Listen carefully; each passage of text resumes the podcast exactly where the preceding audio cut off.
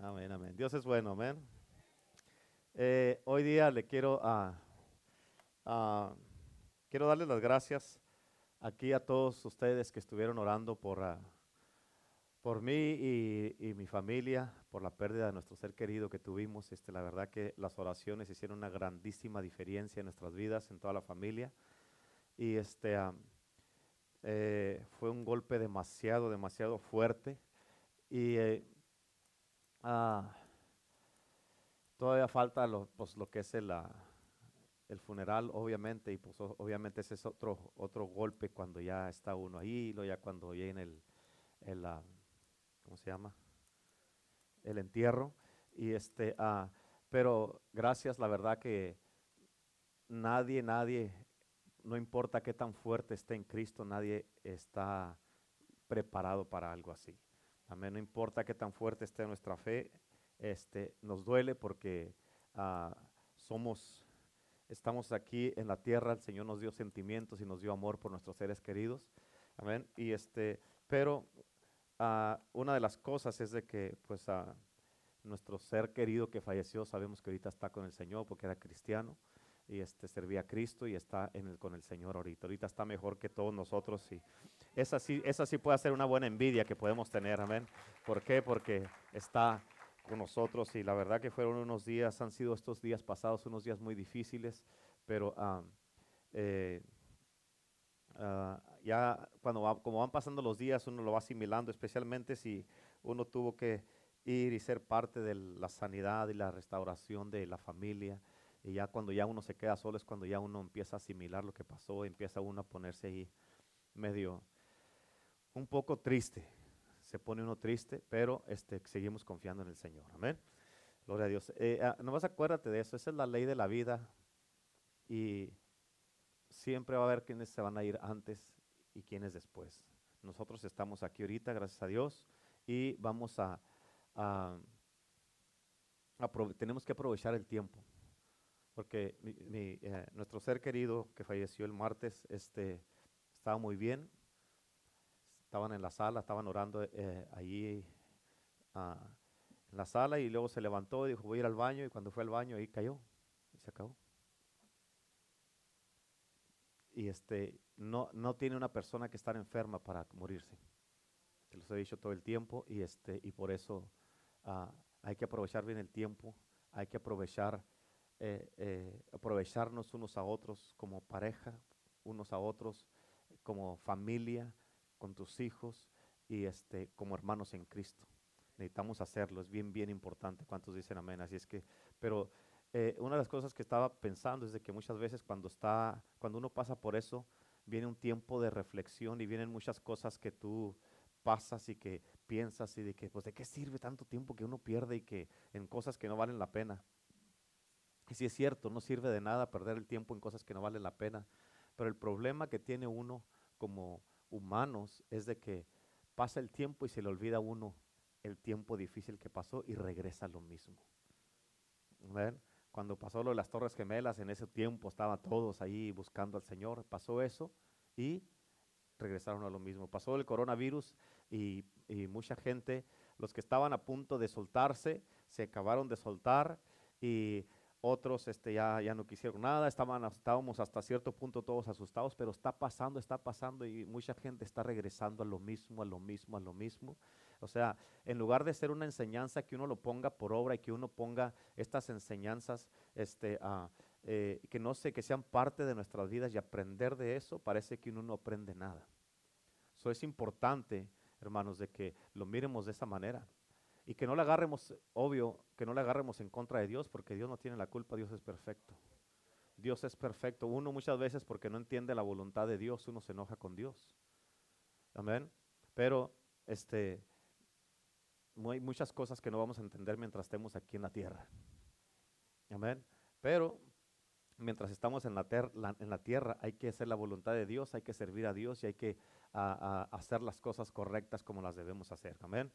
Es importante porque hay muchos seres queridos de nosotros que ya no están aquí con nosotros, que se han ido con el Señor, que sí están en el cielo, se aceptaron a Cristo en su corazón como Señor y Salvador. Amén. Tenemos que ser reales. Esto es vida o muerte. Esto es una realidad. Tienes a Cristo, vas al cielo, no lo tienes, vas al infierno y punto. Amén. O sea, ¿para qué vamos a hacer hablarle a la gente o hacerle creer algo que no es? Y tú lo debes de saber y esa urgencia debes de tener para tu familia y para ti mismo. Así que si queremos ver a los que se fueron antes de nosotros y que sí estaban en Cristo y que se fueron con el Señor y que están en el cielo, si los queremos ver, tenemos una responsabilidad de vivir bien nosotros ahorita para Dios. Amén. Es importante porque si no, si no, si no hacemos decisiones correctas ahorita, no los vamos a ver. Amén. Por los buenos deseos no quiere decir que vas a ir al cielo. Acciones. Amén. Bueno, gloria a Dios. ¿Estamos listos para la palabra de Dios? Hay una, ah, hay una, esto todavía no es parte del mensaje, pero hay una, una palabra que me dio el Señor. La pastora le dio Juan 3.16, a la hermana Cata le dio a newness, cosas nuevas que están pasando. Pero, uh, y una palabra que a mí me depositó el Señor es de que, y tal vez va a ser un mensaje que voy a trabajar en eso, eh, pero apenas me lo, me lo dio cuando estábamos en la adoración, de, es cuando Dios no es suficiente para ti. Amén.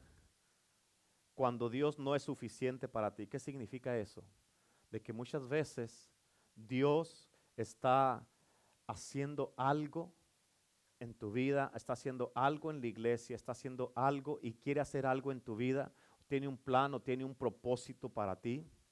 Ah, tiene, eh, todos tenemos un llamado, tienes un llamado, tienes un propósito, tienes un plan, tienes una misión que cumplir, pero Dios no es suficiente para ti porque si algo o alguien te falta, eres miserable. Y con eso tú le estás demostrando a Dios Tú no eres suficiente y no me llenas, Señor. Amén. No eres suficiente y no me llenas. Si no tengo estas cosas o no tengo a esta persona o a estas personas, yo no soy no estoy completo. Amén. Y eso de tu parte, mírame acá. Eso de tu parte es como que tú le estás diciendo a Dios, like, esto sí me llena, tú no me llenas. Amén. Y hay muchos casos en la palabra de Dios así. Cuando me dio esa palabra que estaba ahí parado, este, se me estaban viniendo muchas cosas. Pero hay muchos casos de mucha gente y de muchos de ustedes así. De los que están también en las redes sociales, así. Que si esto no está en tu vida, no tienes esto, una cosa material, o a esta persona, o a estas personas, o las cosas como tú las quieres, Tú le estás diciendo a Dios, Señor, mi mayor necesidad es esto, este, esta o estas cosas, no tú. Y eso es un desprecio hacia Dios. Eso es una, un, hasta cierto punto, es un, ah, quiero esto más que a ti. ¿Me explico? Quiero esto más que a ti. O quiero a esta persona más que a ti. Tú tienes que entender de que esté quien esté contigo o no esté quien, no esté contigo, tengas cosas o no tengas cosas, Dios, He is sufficient. Él es suficiente. Él es suficiente. Tienes que entenderlo. Tienes que entenderlo. Amén. En otras palabras, que me falte todo menos tú. Que me falten todos menos tú. Amén. ¿Por qué? Porque si tú ah, eh, vives en una vida miserable porque no tienes a quien quieres o lo que quieres, entonces tú le estás diciendo a Dios, tú no eres suficiente, Señor. Amén. ¿Me explico o no? Y voy a trabajar en eso, se los voy a dar más detalladamente más adelante. Así es que tú mismo hazte a ti, todos aquí, hazte una evaluación propia. ¿En qué áreas de tu vida tú estás ah, mostrando que Dios no es suficiente porque tú no eres feliz? Escucha, ¿sabías que la palabra feliz no existe en la Biblia? No existe en la Biblia la palabra feliz. Amén. No existe. Y tú estás buscando tu felicidad. Tu, ¿Cómo se dice? Felicidad. felicidad. Tú estás buscando tu felicidad en cosas, en personas o en tus propios deseos y no en Dios. Por eso estás como estás. Amén. Y hay, y hay algunos de ustedes que ahorita no les está gustando lo que les estoy diciendo, pero esa es tu realidad. Yo sé que la pastora, esté yo o no esté yo en su vida, she's gonna- se va, a seguir firme. Amén, porque yo no la completo a ella, es Dios. Cristo Jesús es el que la completa. Y viceversa, viceversa. Amén. Para mí, a ella, mi primer amor se llama Jesucristo. Y eso le conviene. Ella no es mi primer amor. A ella le conviene que mi primer amor sea Cristo. Amén. ¿Por qué? Porque si no, no voy a poder amarla como Dios manda. Y yo sé que es lo mismo. Yo no soy antes de Dios en su vida. Dios es número uno y a mí me conviene que sea número uno Dios en su vida. Amén. Pero cuando cosas pasan en tu vida y que andas bien márgaro o márgara, o que andas bien este, ah, triste, que andas desesperado, hasta deprimido, que andas así porque no tengo esto, o no tengo a este o a esta, o no tengo a estos, o no tengo todas estas cosas, todos mis deseos, ahí tú le estás diciendo, tú Señor, tú no me das lo que yo necesito, no eres suficiente para mí. Amén. Y aunque no te guste, esa es tu realidad. Ponte a pensar en eso y haz una evaluación personal. Haz una evaluación personal y ponte a pensar en eso. So, coming soon. Yes? Ok. ya casi les di todo, ¿verdad? pero coming soon. Aleluya. Bueno, hoy día vamos a ir a la palabra de Dios. Yo le titulé este mensaje para los que toman notas, la presencia de Dios en tu vida. La presencia de Dios en tu vida. Amén. Quiero que por favor me pongas mucha atención en este día y te voy a hablar unas cosas para entrar en el mensaje. Te voy a dar una introducción. Te voy a dar una introducción hablándote unas cosas acerca de mí para que entiendas el mensaje. Y quiero que por favor pongas mucha atención porque ah, ah, cuando estaba trabajando en esto, ah, el Señor me mostró que hay muchos hombres, mujeres, muchos cristianos alrededor del mundo que han pasado por esto y se les ha pasado lo que Dios quiere hacer y terminan perdiendo su propósito o perdiendo el propósito por lo que de lo que Dios quiere hacer en sus vidas. Ok, so te voy a empezar a hablar un poco acerca de mí, de algo, una experiencia que yo viví. Ok, pero hubo un tiempo en mi vida donde las cosas estaban, estaban bien. Eh, eh, eh, en, la casa, con, conmigo la pastora, el 90% de las veces siempre están bien las cosas. Y este, en la iglesia las cosas estaban bien. Amén. Dios estaba moviendo en la iglesia, gente se estaba salvando, gente estaba sanándose. Amén. Teníamos visitaciones de la presencia de Dios. El Espíritu Santo estaba moviéndose de una manera sobrenatural en la iglesia. Los niños, los que se acuerdan de esto, los niños miraban ángeles en la alabanza. Amén. Eh, había encuentros que tenían los niños y tenían visiones del cielo. No sé si se acuerdan todas esas cosas. Había derramamientos de la presencia de Dios, muchas manifestaciones de diferentes tipos. Y este, uh, aun cuando la gente venía a la iglesia, limpiando la iglesia, les caía la presencia de Dios y allí empezaban a orar y hablar en lengua, les caían bautismos de la presencia de Dios, aún limpiando. Y, este, y todo esto de lo sobrenatural era algo muy natural para nosotros. ¿Se acuerdan que les hablé de lo natural y lo sobrenatural? So, todo esto de lo sobrenatural era algo muy natural para nosotros, para nuestra vida y nuestra iglesia. En otras palabras, si todo esto estaba pasando en la iglesia, ¿quién no iba a estar contento con eso? ¿Cuántos dicen amén? Pero yo llegué a un punto en mi vida yo llegué a un punto de una frustración muy grande en mi vida. Amén. Y este era una frustración en todas las áreas de mi vida, una frustración muy, muy grande en mi vida. Algo que no lo podía controlar. Y la pastora me conoce muy bien y ella sabía cómo estaba yo. Ella sabía la frustración en la que estaba, ella sabía cómo, cómo andaba yo eh, en ese tiempo. Yo recuerdo que a veces íbamos a la tienda y yo me le quedaba viendo a la gente así esperando que alguien me dijera algo para yo poder este, eh, soltar toda la frustración que traía. Y, este, y, y, y, la cosa es que la gente me volteaba y me miraba y se volteaban por otro lado como si ya supieran. Amén. Y más coraje me daba porque nadie me la hacía de emoción. Amén. Y así andaba, así anduve por un tiempo hasta. Y ya después, ya le daba gracias a Dios. Dije, porque no va a hacer que alguien sí me le haya hecho moción, me dan dos cachetadas y me tiran. Amén. Pero pero así estuve pasando y hasta cierto, hasta cierto punto, hasta cierto grado, se me notaba en mi vida, se me notaba en la mirada, se me notaba en mi casa, en mi matrimonio, se me notaba en mi iglesia, se notaba en el comportamiento y en las acciones mías. Escucha, yo nunca he estado en depresión y no sé cómo se siente eso y no planeo estarlo y no quiero saberlo. Amén, amén. Pero casi te puedo decir, sin saber qué es un estado depresivo, casi te puedo decir que eso me estaba llevando a un estado de depresión. Aunque no sé cómo se siente. He mirado gente en depresión, pero yo no sé lo que se siente. Amén. Y parecía que nada, nada, nada, nada ah, lograba sacarme de esa frustración que estaba viviendo. Y escucha esto, te estoy compartiendo esto porque hay mucha gente, muchos cristianos que pasan frustraciones en su vida y no saben qué hacer. Amén. Parecía que nada lograba sacarme de eso, nada me movía, amén, nada me apetecía, nada me motivaba, nada me importaba y tuve por la desesperación que estaba pasando, tuve que entrar en un ayuno.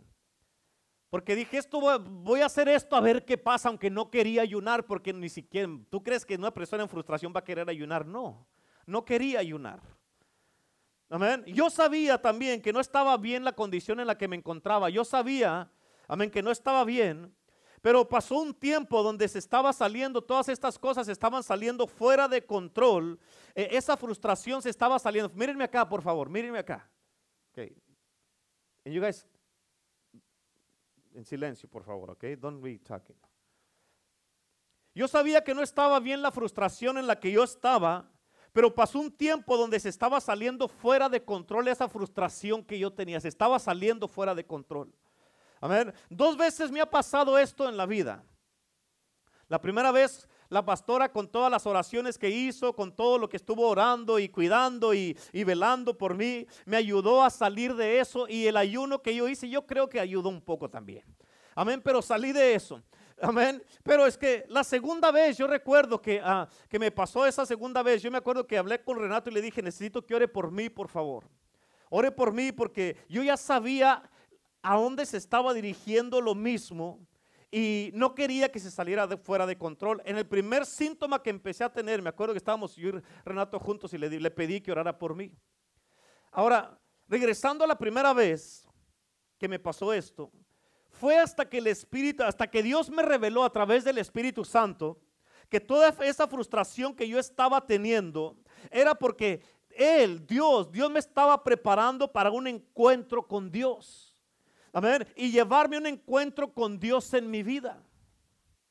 ¿Ok? Ahora, ¿por qué? Porque una de las cosas que Dios me dijo, escucha, tienes que captar esto y no se te puede pasar. Una de las cosas que Dios me dijo es que a como estaba, en esa, a como estaba, escucha, Dios me dijo que a como estaba, ya había llegado lo más lejos que podía llegar en el, en el nivel que me encontraba de unción.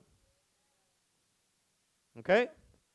Y, me dijo que era tiempo de entrar a un ámbito nuevo, a un ramo nuevo, a un nivel más alto. ¿Ok? Y él me dijo, has llegado hasta donde has podido llegar bajo la unción que has tenido hasta ahorita, Renato. Amén. Y me dijo, por eso yo he permitido que esto venga sobre ti. Amén. Y me dijo algo bien importante, me dijo algo que hasta en estos últimos tiempos, este últimos tiempos, ah, he estado comprendiendo más y más. Y escucha, hay algo que tienes que entender bien importante. Porque si Dios no te revela algo, no lo vas a entender. Aunque te lo digan y te lo digan y te lo digan. Y yo sé que la pastora había hablado de esto muchas veces. Pero escucha, algo que, algo que me dijo Dios, que he estado comprendiendo últimamente, es de que ah, Dios dijo, la hora va a venir donde la iglesia va a tener que hacer una transición. La iglesia va a tener que hacer una transición de sus dones, de su función, de lo que saben y de lo que han experimentado a la presencia y a la gloria de Dios. ¿Sí me explico? O sea, ya no podemos vivir más en lo que sabemos, en los dones, en la unción y en lo que nos sentimos cómodos. Porque vas a llegar y te vas a estar topando y va a empezar una frustración en tu vida y va a llegar el punto que aunque Dios esté moviendo y estén habiendo milagros, no te va a llenar y te vas a sentir vacío. ¿Me estás entendiendo? Amén. Por eso hay muchas veces de que ah, Dios empieza a mover, empieza a hacer cosas en la vida de alguien y hay gente que se sienten vacíos que no sabes qué está pasando, tienes una frustración, amén, pero Dios está diciendo, ya no puedes seguir viviendo en los dones que tienes ahorita, en la unción, en lo que saben y lo que has experimentado, tienes que transicionar y cambiar a empezar a vivir en mi presencia y en la gloria de Dios. Amén. Escúchame, porque esto tiene, esto te tiene que ser revelado, porque si no te he revelado, no vas a poder ser activado en eso. Y cuando Dios me empezó a revelar últimamente estas cosas a mí, dije, con razón no lo entendía. Porque si algo no te he revelado, no lo vas a entender. Tiene que ser revelado y por eso siempre le pedimos al Señor, tienes que estarle pidiendo al Señor, abre los ojos de mí en revelación y conocimiento de ti. En otras palabras, eh, cuando Dios te abre los ojos del entendimiento es en revelación y conocimiento de Él. No es para que nos sientamos muy acá, amén, de que miren toda la revelación que tengo porque vas a perder la razón de por qué se te está revelando algo. ¿Sí me explico? Así es que si no te he revelado no vas a poder ser activado en eso. Y no es algo que tú nomás recibes porque sí, se te tiene que revelar para que lo puedas recibir. Amén. Y yo sé que en estos momentos, escúchame, yo sé que en estos momentos hay mucho cristiano alrededor del mundo, amén, y todos están preguntando, ¿será esto todo lo que hay en el cristianismo? Eh, ¿Será todo lo que hay, lo que existe en el cristianismo? Que no hay nada más de lo que he vivido, de lo que he aprendido, de lo que he experimentado. ¿No habrá algo más de esto? Hay muchos cristianos buscando más en Dios. Y tú tienes que entender que todo eso, esa hambre, esa búsqueda o esa persecución que Dios te está poniendo en ti, es un setup de Dios que Él está poniendo en ti por lo que Él quiere hacer en tu vida. Pero si no lo entiendes, en esa frustración puedes quedar y terminar ahí. Pero así como a mí, Hoy día Dios quiere que tú sepas que Él tiene algo nuevo preparado para ti en este lugar y en esta iglesia. ¿Yes? Escúchame, porque yo me quedé de cuando me pasó eso la primera vez, estábamos en la Go Center. Cuando me pasó eso la primera vez, yo no me fui a otra iglesia, yo me quedé en la iglesia. Amén. El problema que hacen muchos, amén, es porque, ah, ya, ya no, ya no, ya no encuentro, ya algo no se siente bien aquí, me voy a ir a otra iglesia. Y cuando si haces eso, vas a perder el propósito de Dios y te vas a ir a otro lugar, a empezar desde cero y más frustrado te vas a sentir. O sea, en otras palabras, es quédese donde está, manténgase donde está y deja que Dios haga lo que quiere hacer en tu vida. ¿Y es? Ok, pero tú tienes que estar abierto, escúchate, quedas donde estás, porque Dios lo que Dios quiere hacer en tu vida y lo que quiere manifestar en tu vida, por lo nuevo que tiene preparado para ti en este lugar, tienes que estar abierto al cambio para que puedas entrar al nuevo nivel, al nuevo ramo, ramo o ámbito que Dios tiene para ti.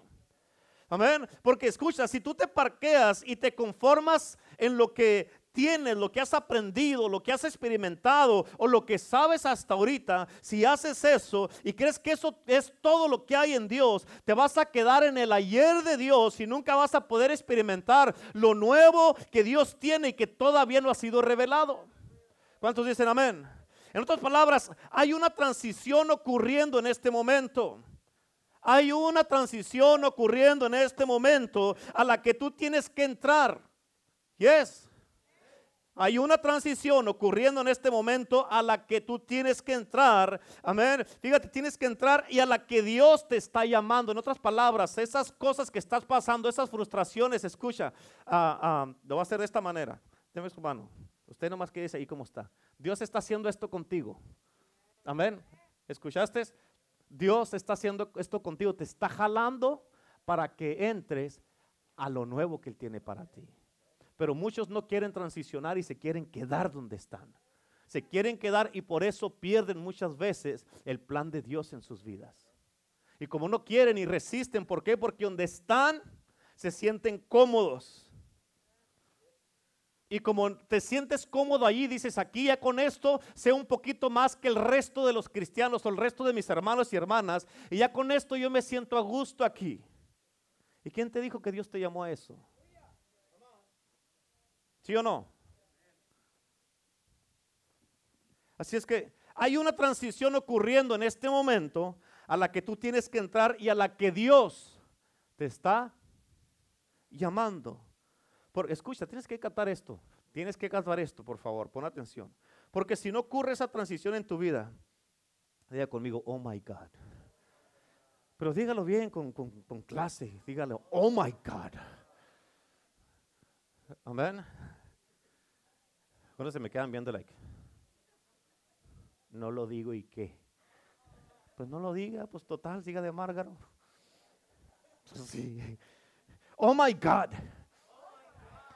Si no ocurre esta transición en tu vida, escucha, si no ocurre esta transición en tu vida, capta lo que te voy a decir. Eso es muy peligroso. ¿Sí?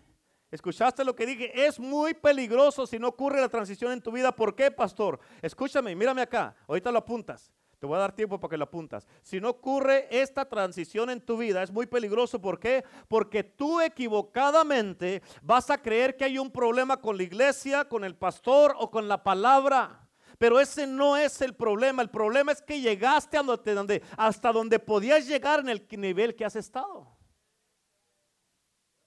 Y por eso, ¿qué es lo que hacen muchos? Pues ya aquí no estoy creciendo, me voy a ir a otro lado.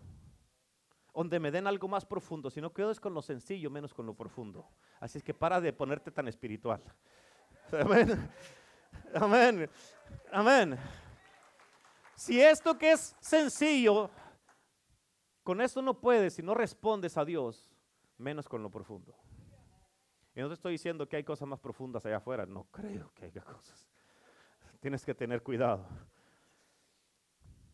Equivocadamente vas a creer tú, si no haces la transición, que hay un problema en la iglesia, con el pastor o con la palabra o el liderazgo de la iglesia, pero el problema es que tú en el nivel que estás ya has llegado a, ya has llegado a lo más que puedes llegar en ese nivel.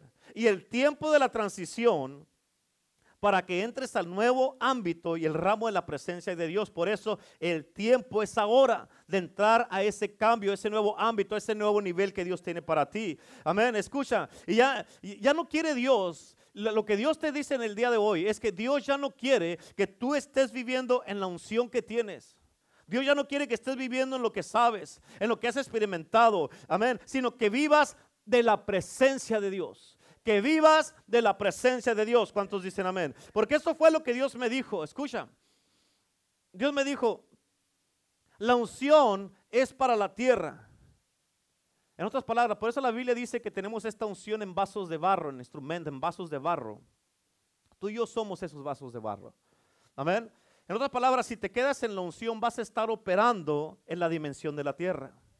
Amén. Y no es que haya algo malo con la unción, la unción es mala. Pero Dios te dice en el día de hoy, hay otra dimensión, hijo, hija, escúchame, hay otra dimensión, hay otro ámbito, hay otro nivel, hay mucho más, hay mucho más que te quiero dar y te quiero mostrar y te quiero revelar que lo que has visto hasta el día de hoy. ¿Cuántos dicen amén? Y fíjate, tienes que entender y Dios lo que, porque una de las cosas que Dios me dijo, Dios me dijo, yo no vengo, dijo Dios, por una iglesia que está encima de la unción, sus dones, talentos y lo que sabe.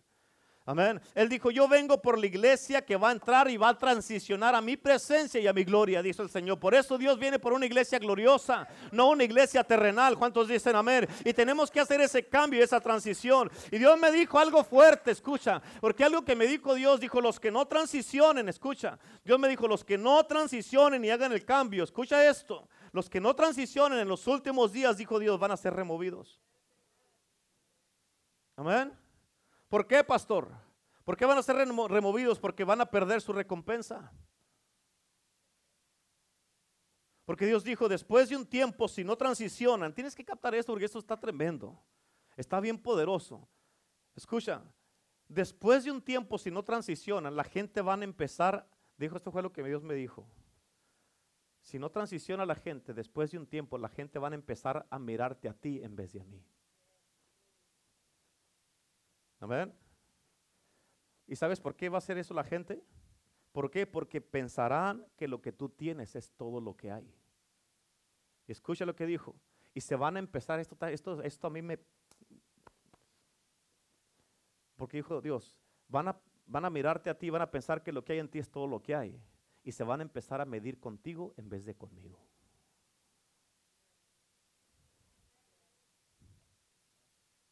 Amén. La medida es Cristo. Mientras tú te midas con otra persona, un hombre o una mujer, siempre vas a quedar corto. Siempre vas a quedar corto. ¿Cuántos dicen amén? Amén. Así es que después de esta frustración en la que yo estaba, Dios me empezó a abrir a otras cosas que yo no conocía y lo sigue haciendo entre más y más va pasando el tiempo. Me, a, cosas que no conocían, un ámbito nuevo de su presencia por favor, por mucha atención, porque en la presencia de Dios de los últimos días, de los últimos tiempos, tenemos que someternos a la soberanía de Dios. ¿Escuchaste? En la presencia de Dios de los últimos tiempos tenemos que someternos a la soberanía de Dios. Ahora, ¿qué significa esto? Vamos a mirar lo que, lo que pasa cuando nos sometemos a Dios. Escucha. Éxodos 33, si tienes tu Biblia, por favor, ábrela, ábrela en Éxodos 33.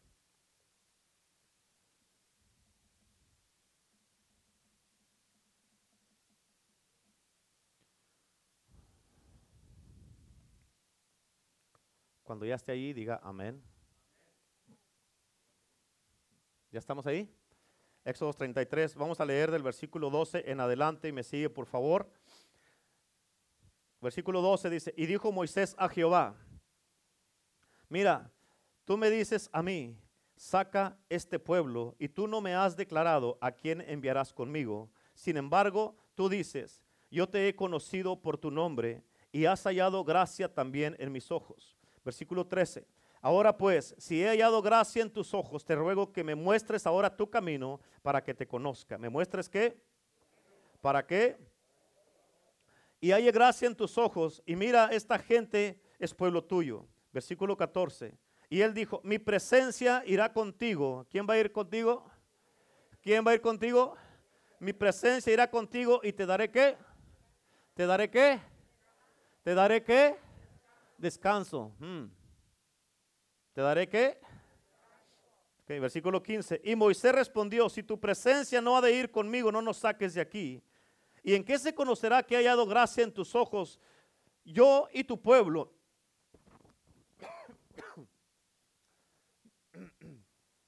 yo y tu pueblo, sino que tú andes con nosotros, en otras palabras, que tu presencia esté con nosotros.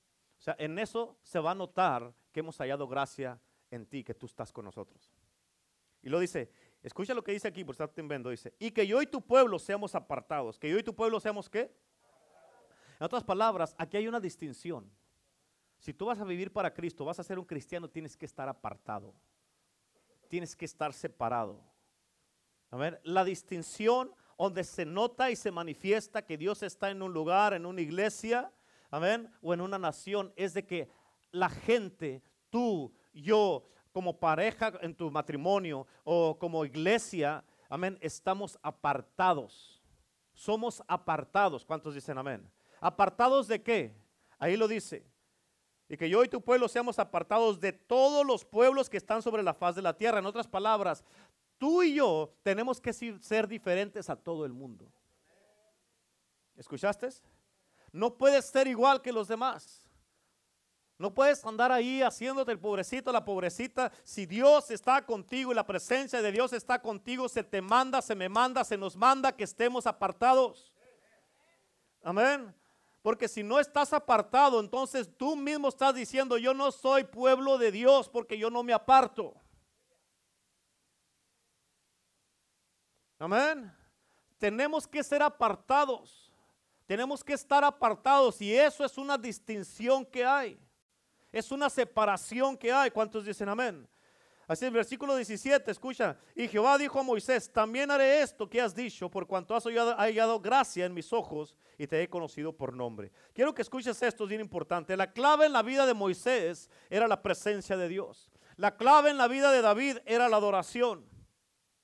Amén. Uno conocía la presencia y tú miras milagros, señales y prodigios. Uno conocía la presencia y el otro conocía la adoración. Y quiero que notes lo que dijo Moisés aquí en esto que leímos aquí. Moisés dijo, yo no quiero ir a ningún lado al menos que tu presencia vaya con nosotros. Amén. Mira esto, bien importante. Moisés no estaba lo suficientemente seguro en su propia unción, siendo quien Moisés era. Moisés, siendo la persona que era, él no estaba lo suficientemente seguro en su propia unción y en su propia fe para creer que eso era suficiente. Amén. Y mucha gente en estos tiempos ya no están en la presencia de Dios, están sirviendo de un residuo que tuvieron, una, una experiencia que tuvieron años atrás, pero no tienen nada nuevo de hoy de lo que Dios está haciendo. Amén. Y Moisés, él dijo, yo sé que tengo fe, yo sé que, ah, yo sé que ah, eh, la fe, yo, yo tengo esta fe, yo sé que tengo esta unción, pero no estoy seguro de irme nomás así con esto si Dios no va conmigo. Amén. Y hay mucha gente, mucho cristiano Amén, líder o no líder, o aún muchos pastores que viven de un residuo que tuvieron, de una experiencia que tuvieron hace años atrás. Amén, pero están en otras palabras, lo único que están haciendo es que están trabajando en las mecánicas de lo que aprendieron antes, pero no están sirviendo en lo que Dios está haciendo ahorita. Que servir en las mecánicas es que ya estás todo automático, todo eh, programado, donde ya sabes cuándo pararte, cuándo sentarte, cuándo aplaudir, cuándo decir amén. Ya sabes todo, es algo mecánico.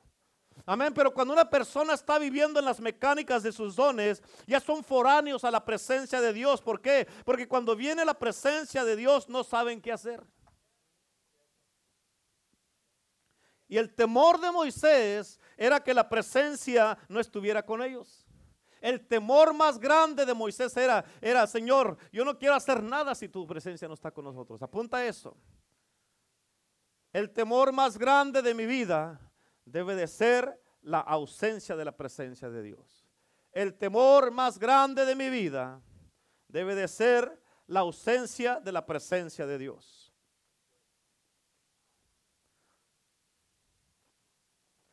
Amén. Por eso tenemos que someternos a la soberanía de Dios. Ahora, con todo esto que miramos de Moisés, tienes que entender esto, es importante. Porque con esto que miramos de Moisés, si Moisés hubiera confiado, escucha, si Moisés hubiera confiado en la unción y en la fe, aún Dios le dijo, mi ángel va a ir contigo y te va a dar la victoria. Moisés, ok, pues tengo unción, tengo fe, y el ángel de Dios va conmigo, hubiera dicho, pues con esto lo hacemos. Pero él dijo, no, yo no quiero un ángel, yo te quiero a ti, Señor yo te quiero a ti, Señor. Amén. Si Moisés se hubiera ido ahí, porque muchas veces, a veces Dios te dice ciertas cosas a ver qué vas a contestar. Amén. Pues tengo unción, tengo fe, el ángel de Dios está conmigo. Pues ya se armó. ¿Sí la hacemos? ¿Sí o no? Y Dios te está muchas veces, te, te dice cosas para ver si entonces, si Moisés hubiera dicho, ok, Señor, pues con esto lo hacemos. Entonces Moisés hubiera estado buscando una satisfacción propia. Se hubiera tratado de él, porque él iba a estar al eh, a cargo de todo. ¿Sí? Ahora, ¿qué significa esto? Significa que si tú te le adelantas a Dios, escucha, Dios va a retirar su presencia de ti. Por eso Moisés no estaba dispuesto a ir a ningún lado sin Dios. Porque sí pudo haber ido con la unción que tenía y la fe y con el ángel de Dios, pero no iba a la presencia, ahí no, ahí no decía la presencia. Así que tenemos que entender que hay una parte, escucha, hay una parte en el entender de la presencia que representa permiso. Write it down. It's gonna be good for you. Escríbelo. hay una parte en la presencia, hay una parte que tienes que entender de la presencia que representa permiso. No me diga que no me entendió. Hay una parte que tengo que entender de la presencia que representa permiso. ¿Sí? Ahora, ok, pastor, explíquemelo eso, por favor. En otras palabras, donde está la presencia de Dios, ahí hay.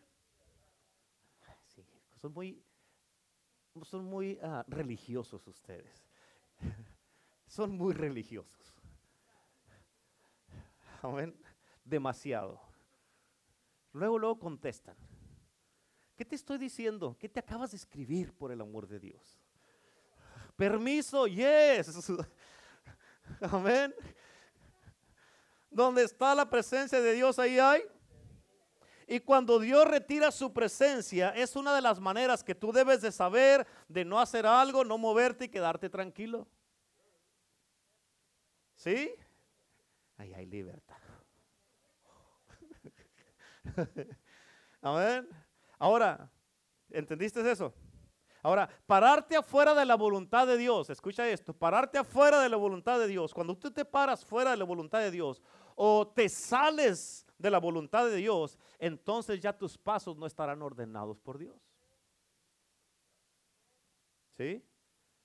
Apúntalo de esta manera. Si me paro fuera de la voluntad de Dios, mis pasos ya no estarán ordenados. Si me paro fuera de la voluntad de Dios, mis pasos ya no estarán ordenados. ¿Y qué es lo que pasa cuando tus pasos ya no están ordenados? No tendrás cobertura ni protección. ¿Sí? ¿Sí me están entendiendo o no? Sí, bueno. En otras palabras, cuando no tienes cobertura ni protección, no estarás bajo el cuidado de Dios. Así es que la presencia es esencial. La presencia es una necesidad. La presencia es importante. La presencia la necesitamos y necesitamos vivir en la presencia y no puedes darte el lujo de vivir sin la presencia de Dios. ¿Cuántos dicen amén? Amén. No importa qué tan fuerte piensas que es tu fe. Moisés tenía una fe poderosa. Amén. No importa qué tan fuerte piensas que es tu unción, Moisés tenía una unción poderosa. En otras palabras, aún con tu fe tan fuerte que piensas que tú tienes, va a haber ocasiones en tu vida donde tú vas a toparte con situaciones donde no vas a saber qué hacer. Y nos ha pasado a todos. Amén. Y cuando no sabes qué hacer, tú estás o habrás llegado al final de tu fe porque ya no sabes qué hacer. Ok, ya hasta aquí me alcanzó la fe porque no sé qué hacer ya. Amén. Y lo que tienes que hacer, ¿qué hago cuando ya llegué o cuando ya llegué al final de, esta fe? Tienes que empezar a buscar y a percibir la presencia de Dios y qué, qué quiere que hagas. Porque ya no se trata de fe. Amén. Se trata de que a dónde te está dirigiendo Dios y cómo está guiando tus pasos. Y escucha, porque la iglesia en estos tiempos, ahorita en estos tiempos, en esta cultura, hablando a nivel mundial, hay mucha más persecución de la fe y de la unción y de los dones en vez de que la presencia de Dios. Amén.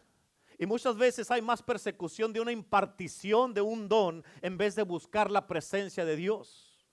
Amén. Y el secreto de esto es que entre más tiempo vivas en la presencia de Dios, más te vas a aclimatar a ella. ¿Sí? Apúntalo. Tengo que aclimatarme a la presencia de Dios.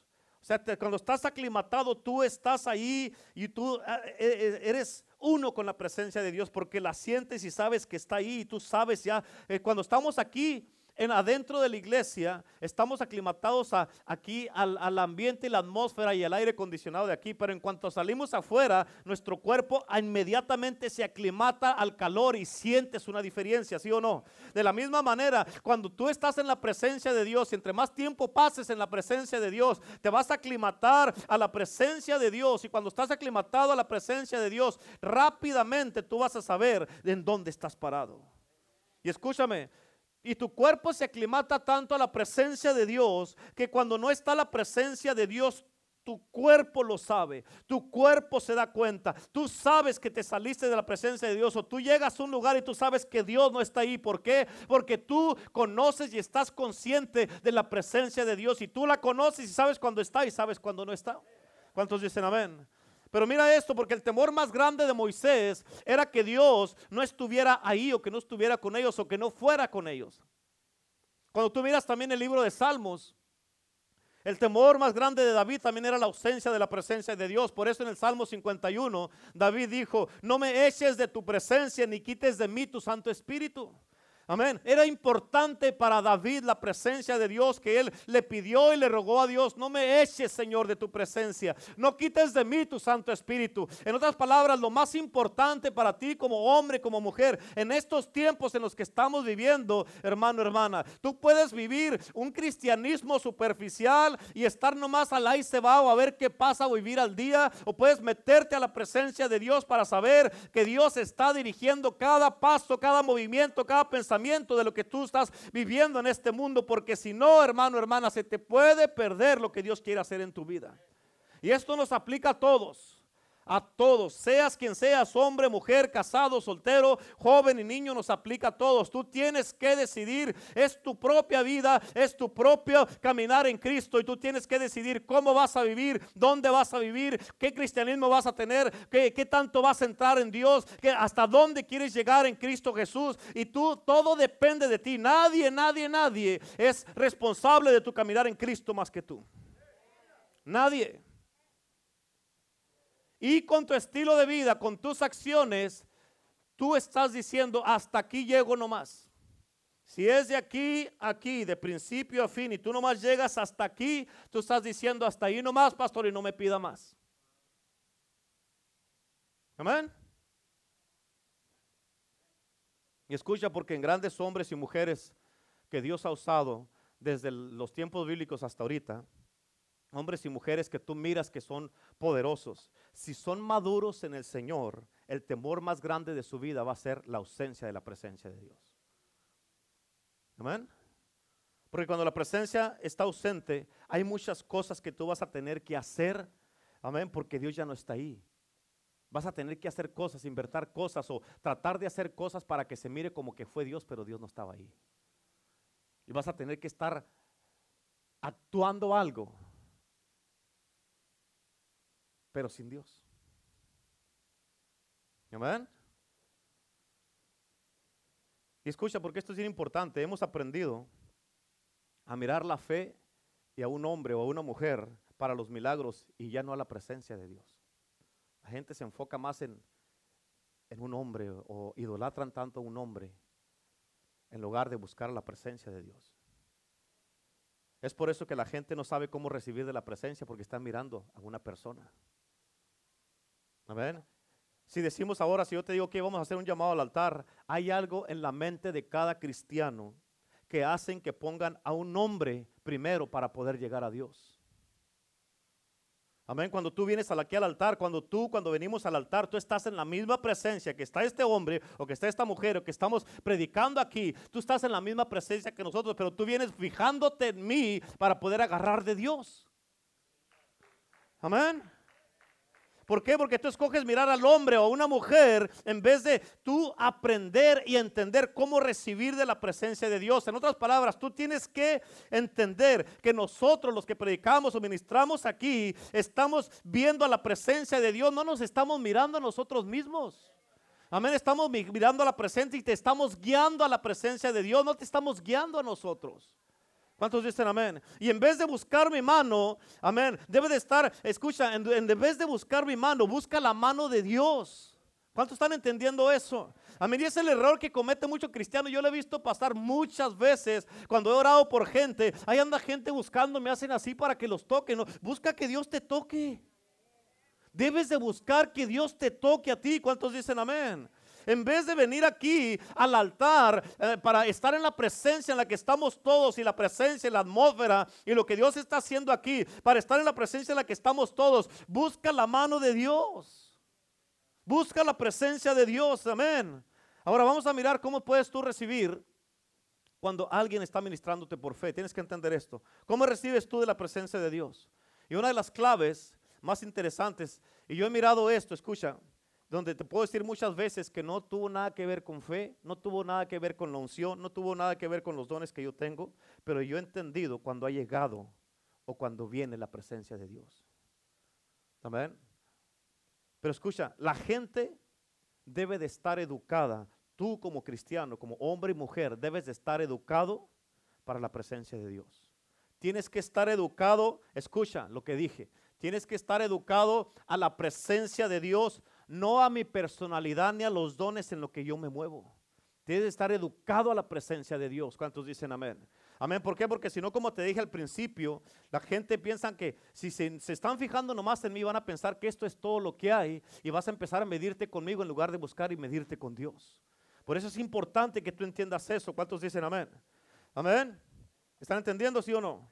Tienes que estar educado a la presencia para que aprendas cómo ser tocado por su presencia. Amén. Y te voy a mostrar cómo hacer esto, cómo recibir de la presencia de Dios. Y tienes que entender que la fe y la unción pasan a través de una persona porque Dios los da a una persona. Como me dijo Dios, la, unción es para la tierra. Pero la presencia, la presencia viene de Dios. Por eso es la presencia de, la presencia viene de Dios. Y tenemos que, por eso una de las cosas que hemos tratado de hacer todo el tiempo es cerrar ese espacio. Tenemos que, we have to close the gap entre tú y Dios para que tú puedas recibir y sepas cómo conectarte a la presencia de Dios. ¿Sí?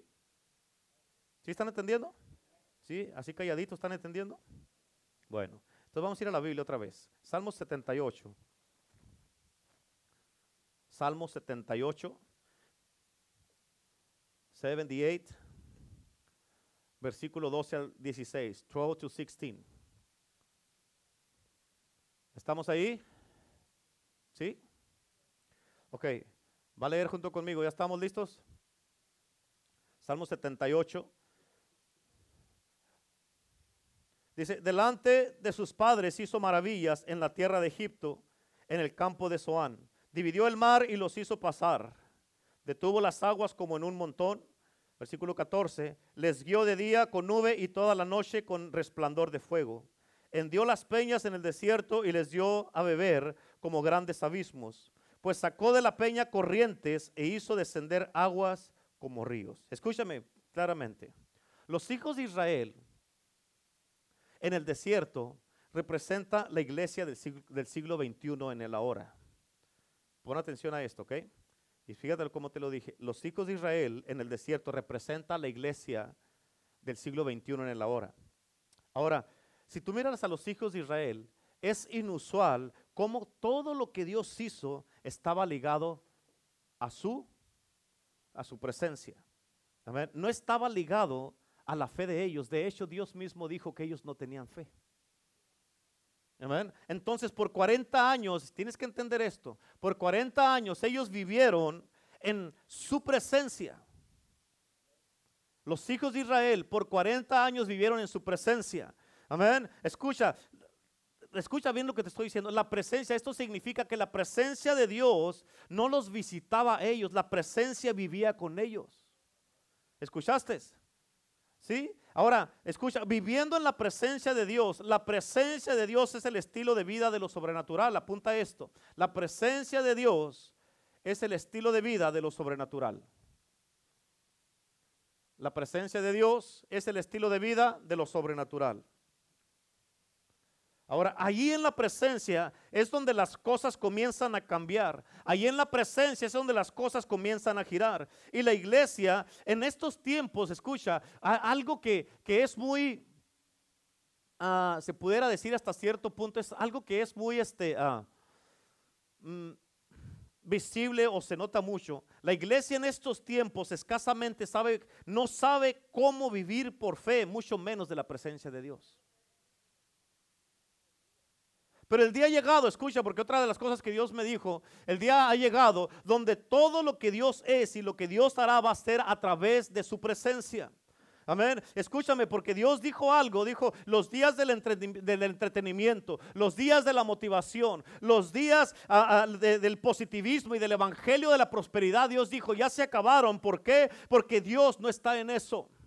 Amén. Dios no está en eso. Dios está en la verdad y nada más que la verdad. Dios está nada más y Él respalda la palabra que es hablada directamente de su palabra y que viene directamente de Él. No es nomás de que te están animando para que, oh, le échale ganas, hermano. Oh, vas a prosperar. Oh, eres una persona poderosa. Eres grande. Eres fuerte. Dios tiene planes y propósitos para tu vida y nunca los ves. Pero la palabra, la verdad es lo que te va a hacer libre. ¿Cuántos dicen amén? Pero escucha, te voy a decir algo, algo bien importante, algo que hizo el coronavirus cuando empezó y que desde el 2019, pero se manifestó acá hasta el, 2020, el año pasado. El coronavirus fue una vara para medir y saber qué es lo que hay en la casa. Cuando digo la casa es la iglesia. Fue una vara para medir y para saber lo que hay en la casa. El coronavirus fue la vara para medir cuánta presencia hay en la casa, en la iglesia. No nomás estoy hablando de aquí. Fue una vara para medir dónde está parada cada persona, cada hombre, mujer, joven y niño para saber quién es y quién no es, quién va a seguir y quién no va a seguir. Es como dijo Moisés, a de que Dios Moisés le dijo a Dios, digo que seamos apartados de todos. Ahí es la distinción. Amén. Vino el coronavirus y se hizo una distinción, quién sí está y quién no está, quién va a servir y quién no va a servir, quién va a seguir adelante siguiendo el liderar de Dios o quién va a seguir haciendo sus propias cosas a su manera. Así es que vino esto de parte de Dios, amén, y quien entendió lo va a seguir a Dios fielmente hasta el fin de sus días. El que no entendió, la vara te midió y como dice la Biblia, no diste el ancho. Amén. Cuando dije, dije la Biblia, esa es mi versión, ¿ok? ¿Cuántos dicen amén? Ahora escucha esto, porque no hay nada que la presencia de Dios no pueda curar. No hay nada que la presencia de Dios no pueda sanar. No hay nada que la presencia de Dios no pueda restaurar. No hay nada que la presencia de Dios no pueda alcanzar. Puede ser una persona que está más alejada de Dios hasta de un lado, de, una punta del mundo a otra, pero la presencia de Dios los puede alcanzar. Un matrimonio Dios lo puede restaurar. Una familia Dios la puede restaurar. Un hombre resbalado Dios lo puede restaurar. Una persona en, en ataduras Dios la puede sacar de esa persona con su presencia. Cualquier cosa, no importa la enfermedad que haya, Dios puede sanar y restaurar. Estar malo de los ojos, del cáncer del diabetes, del coronavirus, de lo que sea, Dios te puede sanar, te puede restaurar y te puede hacer libre. No hay nada que la presencia no pueda sanar y que no pueda curar. ¿Por qué? Porque todo está y se encuentra en la presencia de Dios. Todo está y se encuentra en la presencia de Dios. Amén. Por eso no es falta de fe. No es falta de unción, porque eso lo tenía Moisés. Amén. No es falta de dones, lo que es es falta de presencia de Dios, hermano. Es falta de presencia de Dios, iglesia. Entonces tenemos que concentrarnos y enfocarnos en la presencia de Dios. La presencia de Dios debe de ser la meta final todos los días de tu vida. Amén. La presencia es la aprobación máxima en tu vida. ¿Escuchaste? La presencia es la aprobación máxima en tu vida. Sí. Porque también representa, la presencia representa favor también. ¿Cuántos dicen amén? Porque escucha lo que te voy a decir. Si Él está contigo, escucha lo que te voy a decir. Si Él está contigo, en el lenguaje hebreo, una de las maneras que se entiende el término estar con alguien se traduce como presencia. Esto significa que tú le estás acompañando. Si tú estás conmigo, en algún lugar estás en mi presencia. Si yo estoy contigo, estoy en tu presencia. Si estamos con Dios, estamos en su Estamos en su presencia. ¿Cuántos dicen amén? Amén. Pero escucha, también se traduce no solamente como presencia como nosotros lo conocemos o lo decimos, pero esto también se, se traduce y significa que Dios está por ti. Amén. Cuando tú estás con Él y que Dios está contigo, significa que Dios está por ti. Amén. Así es que si tú estás pasando por una situación, Amén.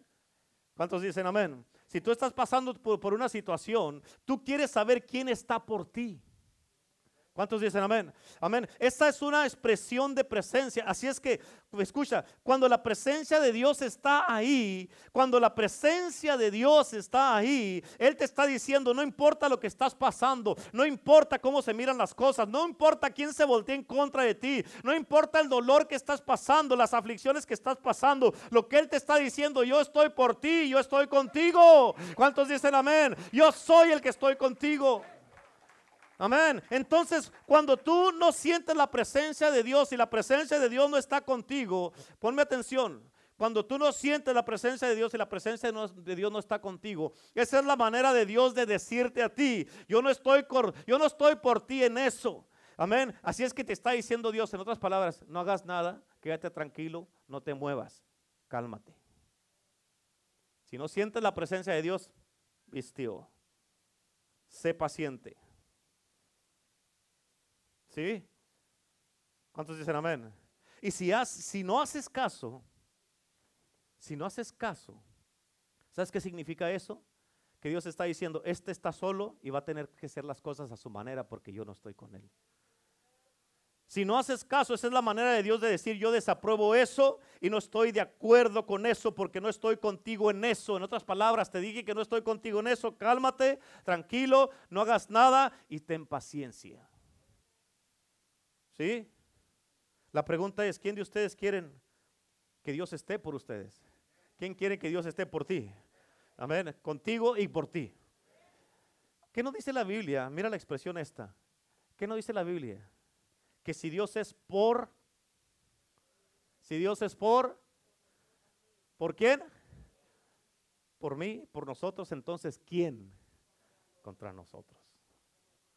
Amén. If God is for you. Si Dios está por ti, con nosotros, ¿quién contra nosotros? Entonces, si Dios está presente contigo, no importa quién se levante en contra de ti. ¿Sí o no?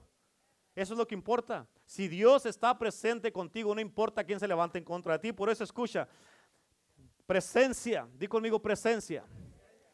Ahora, en su presencia este es un asunto bien importante que Israel tuvo y es un asunto que todos tenemos, aunque unos más que otros. Te voy a decir algo bien importantísimo. Pero escucha esto, su presencia requiere descanso. Apunta eso. Su presencia, lo vas a apuntar así, ¿ok? Su presencia me requiere descanso. Su presencia me requiere descanso, apúntalo de esa manera.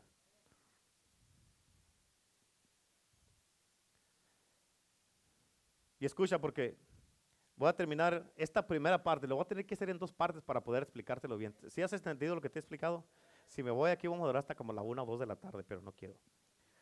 ¿Ok? Amén, dicen todos. Amén. That's music to my ears, dicen todos. Esa es música para mis oídos. Sí, pastor, apúrele, apúrele. ¿Sabías de que... a ver si dices amén otra vez. ¿Sabías que Pablo empezaba a predicar del reino de Dios en la mañana y todavía eran las 11, 12 de la noche y todavía estaba predicando. ¿De qué quiere decir que estaba predicando? Del reino. Y la gente no se iba, no se levantaba y estaban ahí escuchando. Y aquí nos predicó uno una hora y ay, tengo que ir al baño. Guadalupe. o están sentados ahí y luego se ponen en una y luego se ponen en la otra, y luego se ponen en la otra. Y ahí están, y están incómodos aquí. Y allá no tenían aire acondicionado, no tenían nada, y ahí estaban. El problema de este cristianismo es que se ha vuelto muy delicado. Pero quieren todos los beneficios de la presencia. Pastor, predíqueme rápido, microwave de la presencia para ver cómo la puedo agarrar rapidito, ándele, porque tengo cosas que hacer. Y Dios te dice, si tienes apurado, ahí está la puerta, yo no tengo, yo no tengo prisa. Amén. Levante la mano los que están apurados. ¿Dijeron amén ahorita? A ver. Ah, bueno. Así que su prefiera, su prefiera. ya. Ok. Así que su presencia requiere descanso. ¿Yes? ¿Sí o no? Escucha. Con esto voy a terminar esta parte porque yo ya les miré que se alegraron. Hay algo que tiene el descanso, que cuando Dios creó los cielos y la tierra, Él dijo, descansa. Al séptimo día que hizo Dios, descansó. Y Él puso, Dios puso el descanso en el ADN del tiempo. Antes no existía el tiempo. Cuando creó Dios los cielos y la tierra, creó el tiempo. Amén. Y Él puso el descanso en el ADN del tiempo. Entonces, cualquier cosa, escúcheme, porque esto les va a dar, cualquier cosa o cualquier persona, cualquier cosa o persona que no descansa después de un tiempo no va a funcionar bien. Digan amén los que no descansan. Digan amén, coyotes, y ya los conozco. Pensando con ustedes dos.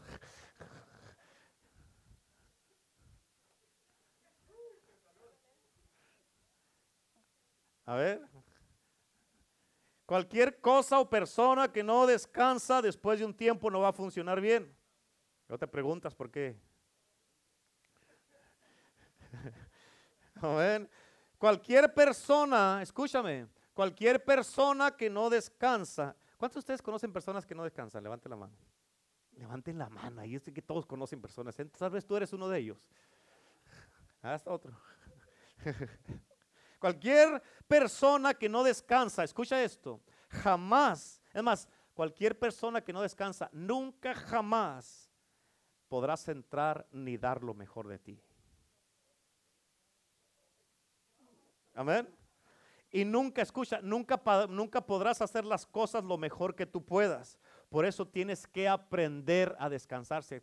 ¿Sabías de que aún para descansar tienes que aprender cómo se descansa? Porque hay gente que se van a supuestamente a descansar y no dejan de trabajar descansando. Amén. Digan amén o digan oh amén. ¿Sí? Sí. A mí el Señor me ha dicho, es algo que el Señor me ha dicho y pues yo lo he aceptado muy bien porque fue parte de la frustración de lo que estuve aprendiendo lo he aceptado muy bien, en serio. Y cuando hay, hay, digamos, por lo menos un día a la semana que ese día yo escojo no levantarme temprano. Y Dios me ayuda y si me levanto tarde. How? Me voy a dormir. Me voy a dormir, me voy a dormir en la noche y en la mañana siempre me levanto. Yo todos los días me levanto a las 3, sea el día que sea. A las 3. Digo, una, dos, tres, y me levanto. Amén.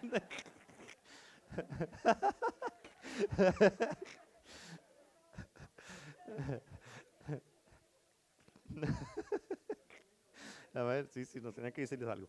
Pero no, me levanto temprano todos los días. Me levanto temprano todos los días, pero hay un día que a veces dos, que escojo no levantarme temprano. Me acuesto a dormir y, este, y, por eso tienes que aprender cómo hacerle. Me acuesto a dormir y, a veces despierto casi siempre a la misma hora, miro el reloj y miro que es la misma hora que me levanto, pero no me levanto. Ahí sigo acostado. Cierro mis ojos y no me levanto. A veces oigo a la pastora que anda por allá haciendo ya sus quehaceres y todo eso, o está orando y todo eso, y yo cierro más fuerte los ojos y cierro los oídos para no oírla. Y y me quedo dormido otra vez. Me quedo dormido otra vez. Escúchame, cuando aprendes a descansar, yo he aprendido a descansar que hay veces que me levanto a las 10. ¿Por qué? Porque, porque lo hago a propósito. ¿Y sabes qué pasa cuando descansas? Actúas mejor, vives mejor y funcionas mejor. Amén. Espóngame, espóngame, escúcheme, dicen escúchame y póngame atención. escúchame acá. Porque cualquier cosa, escucha, cualquier cosa que tú estés pasando, sea un tiempo difícil, sea un ataque, una aflicción, un tiempo duro o falta de descanso, si estás pasando por algo difícil, escucha, si no descansas, tu te va a salir en el espíritu de tus palabras cuando hables. Amén. Por eso la gente puede mirar la presión y escuchar la presión. Puede, la gente puede ver el estrés y escuchar el estrés. ¿Me escucharon? La gente puede mirar la presión y escuchar la presión. La gente puede ver el estrés y escuchar el estrés, amén, a través de ti cuando estás hablando. ¿Sí? Y es por eso que cuando Dios puso el descanso en la tierra, Él lo puso por una razón. Eso significa que si tú no descansas, ¿te quieres que te diga algo? Si tú no descansas, estás violando una ley.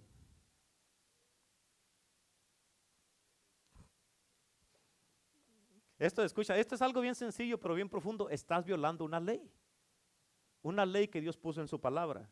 Así que cuando las cosas te empiezan a pasar, porque siempre hay mucha gente que pasa por un montón de cosas. ¿A poco no es cierto? Digan amén.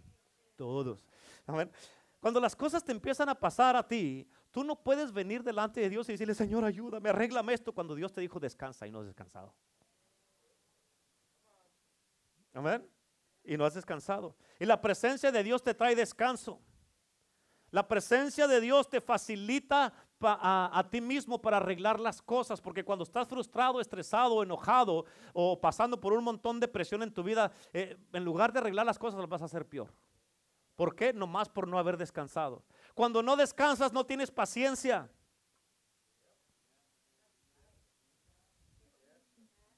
Hagan todos así. Cuando no descansas, no tienes paciencia. ¿A poco no es cierto? No tienes paciencia. Cuando yo estaba más joven, no es que estoy, no es, que estoy viejo, Hay mucha gente que a veces me ponen años de más, hay unos que dicen que ya tengo 25. Pero,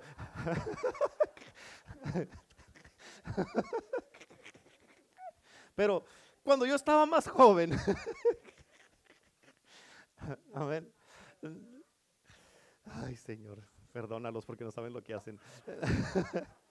Pero escucha, cuando yo estaba más joven, yo pensaba que yo podía conquistar el mundo, podía, pensaba que podía brincar de un edificio así hasta y no me iba a pasar nada. Pero después que pasamos después de que la pastora y yo anduvimos saliendo como evangelistas por muchos años, y luego miras toda clase de milagros que Dios hace, la gente que se salva, y andas con la adrenalina de lo que pasó, y piensas que puedes continuar así todo el tiempo. Amén. Pero cuando regresábamos, cuando regresábamos veníamos bien cansados. Hay, unas fotos que tenemos donde veníamos los dos así.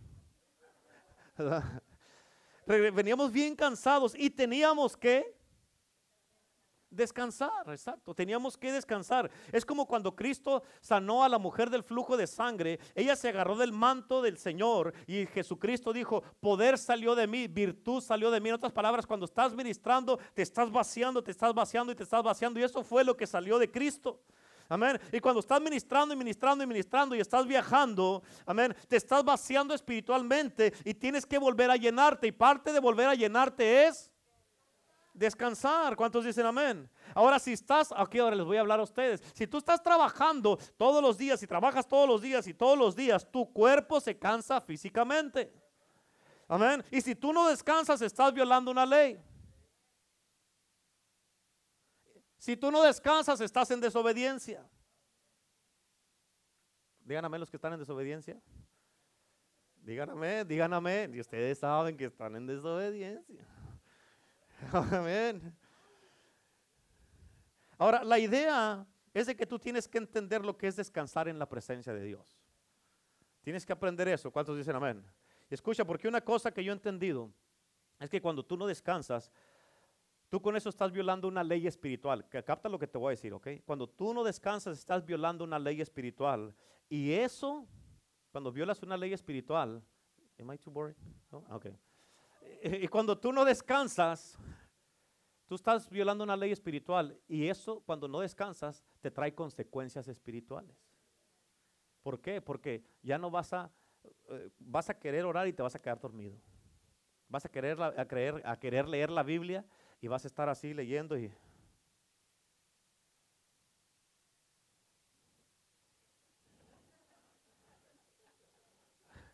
Y no vas a, no, vas a leer el mismo versículo como diez veces. Se ríen porque saben que les ha pasado, ¿verdad? A todos, a todos aquí. Amén. ¿Y sabes por qué te afecta eso? Porque no has descansado. Estás violando una ley espiritual. Y, man, y puedes, parece, parece como que se te van las letras y por estás yendo. Y estás así.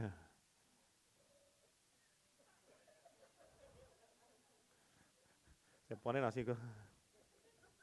Pero no funciona y eso te trae consecuencias espirituales. Y ya no oras como debes de orar, ya no lees la Biblia como debes de leerla y luego no vienes a la iglesia porque estás bien cansado.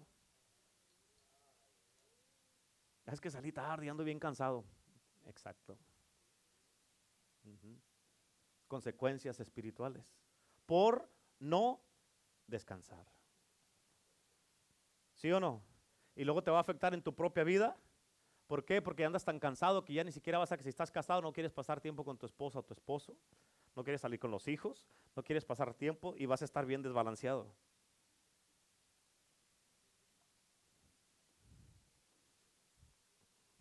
Ándele, ándele, ándele, sígale a ver hasta dónde llega. Sigue hasta donde llega. Aquí sí te puedo decir, sígueme a mí como yo sigo a Cristo. A la pastora que no me deja mentir. Bueno, los sábados por lo regular me levanto un poquito tarde. Pero un día entre semana, de lunes a miércoles, ah, lunes a miércoles, de lunes a viernes, de lunes a viernes, tomo un día donde sí me quedo un poquito más. ¿Por qué? Porque Dios me dijo. Y la Biblia lo dice, lo acabamos de leer ahorita en Éxodo 33. Él dice, mi presencia irá contigo y te daré. Mi presencia irá contigo y te daré. Ah, entonces quiere decir que si no descansas no estás en la presencia.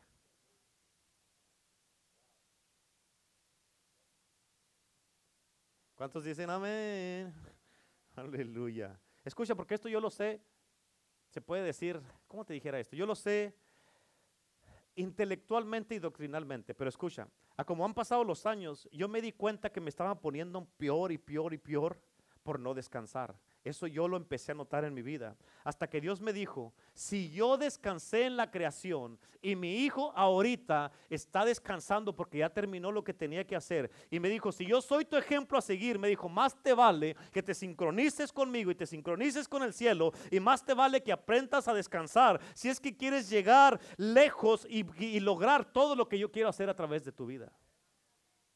¿Escuchaste lo que dije? ¿Sí o no? ¿Sí me escucharon? ¿O se les pasó? En otras palabras, si quieres lograr todo lo que Dios quiere hacer a través de tu vida, tienes que aprender a descansar. Si no, vas a llegar a medio camino y vas a tronar por no descansar. Vas a tronar. Pero lo que te da el descanso es la presencia de Dios. ¿Sí o no?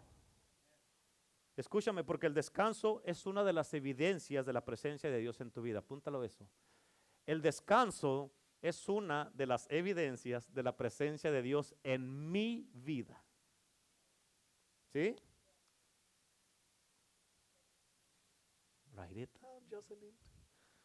El descanso es una de las evidencias de la presencia de Dios en mi vida. Yo tuve que aprender esto y todavía lo sigo aprendiendo porque hay veces que uno es terco y no quiere descansar. Amén. ¿Cuántos en este día quieren entrar en el descanso de la presencia de Dios? Nos hace falta, escúchame, nomás al verte, al verte se te nota que te hace falta el descanso en la presencia de Dios. Se te nota. Hay un, hay un cansancio espiritual, pero la culpa la tienes tú porque tú no quieres descansar. Hay gente que piensan que si ellos no están haciendo algo, nada se va a mover. Si Dios no se mueve, tú no haces nada. Sí tenemos responsabilidades, pero tienes que aprender a descansar. Y cuando aprendes a descansar, escucha esto, una clave poderosa. Cuando aprendes a descansar vas a, lograr más, digamos, en seis horas que en ocho o diez horas trabajando. Porque vas a estar mejor, vas a estar alerta, vas a poder hacer las cosas mejor. Amén. Así es que yo todavía sigo aprendiendo esto. ¿Y cuántos en este día quieren entrar en ese descanso de la presencia de Dios? Y escúchame, porque eh, Dios te está llamando en este día que vivas de su presencia. Él no quiere que vivas de lo que tienes o lo que no tienes. Dios quiere, no quiere que vivas de tus propias fuerzas porque se te van a acabar. Amén. Él no quiere que vivas de tus dones, que vivas de tus talentos, de tu misión o de lo que sabes o lo que has experimentado. Dios quiere que vivas de su presencia. Y este día, hoy día, el llamado para ti y para mí es de que Dios te está llamando en este día para que descanses en su presencia. Amén. Hay gente que se sienten mal porque digamos, son las 8 de la mañana y están, acostados o dormidos y se sienten mal, pero Dios te dice, hey, ¿por qué? Hay veces que tienes que quedarte a, propósito. O que a veces en el día te echas una siesta, híjole, no puedo creer que tantas cosas que tengo que hacer y yo acostado. Amén. Pero sí, ¿sabías de que eh, hay, hay, unos lugares en Argentina y en, en, Israel, este es de seguro, que tienen la hora de la siesta? Amén. Tienen la hora de la siesta todos los días. Amén. Y, y, se duermen fácil. A las 2 de la tarde está todo cerrado. ¿Dónde están todos? ¿Dónde se fueron? Todos están dormidos. Amén. De 2 a 4 se echan una siesta. y se levantan a las 4, se refrescan, se bañan y duran hasta las 10, 11, 12 de la noche. ¿Por qué? Porque ya tuvieron su siesta a mediodía. Y andan, irá. Pero a las 2 no miras nadie en la calle. Pero eso es algo que, oh no, acá en el occidente, no, Dios perdone que descansemos dos horas. amén. ¿Cuántos dicen amén? Así es que para la próxima semana te voy a dar la segunda parte de esto, pero esta semana la tarea de esta semana para ti, para cada uno de ustedes, y esto es algo que tú debes de hacer para no seguir violando una ley y para no seguir viviendo en desobediencia. Escucha, la tarea para ti es que pongas esto por obra esta semana y empieces a practicar, a descansar en la presencia de Dios. Amén. Que no te sientas mal. Es algo que tienes que aprender, lo tienes que aprender. ¿Por qué? Porque por eso hay muchos que, escucha, cuando aprendas esto, mucho estrés que cargas se te va a quitar. Mucha presión se te va a quitar. Es más, cuando no descansas, sabías que te empiezas a enfermar. Y tú estás violando una ley. ¿Por qué? Porque estás, estás tú mismo, no estás cuidando del templo del Espíritu Santo. Y tú tienes que no parar de violar esas leyes, aprender a descansar para cuidar del templo de Dios. ¿Amén? Así que esa es tu tarea en esta semana. Y la Biblia dice que no seas oidor, sino hacedor. Si no haces caso, Amén. Tú estás diciendo, Señor, está, estuvo bien la palabra, pero eso no aplica para mí. Yo tengo que hacer las cosas que tengo que hacer. Entonces Dios dice, you're on your own body. Amén. Así es que póngase de pie y vamos a orar en este día y vamos a pedirle al Señor que nos dé sabiduría para poder en el día de hoy aprender a descansar en su presencia.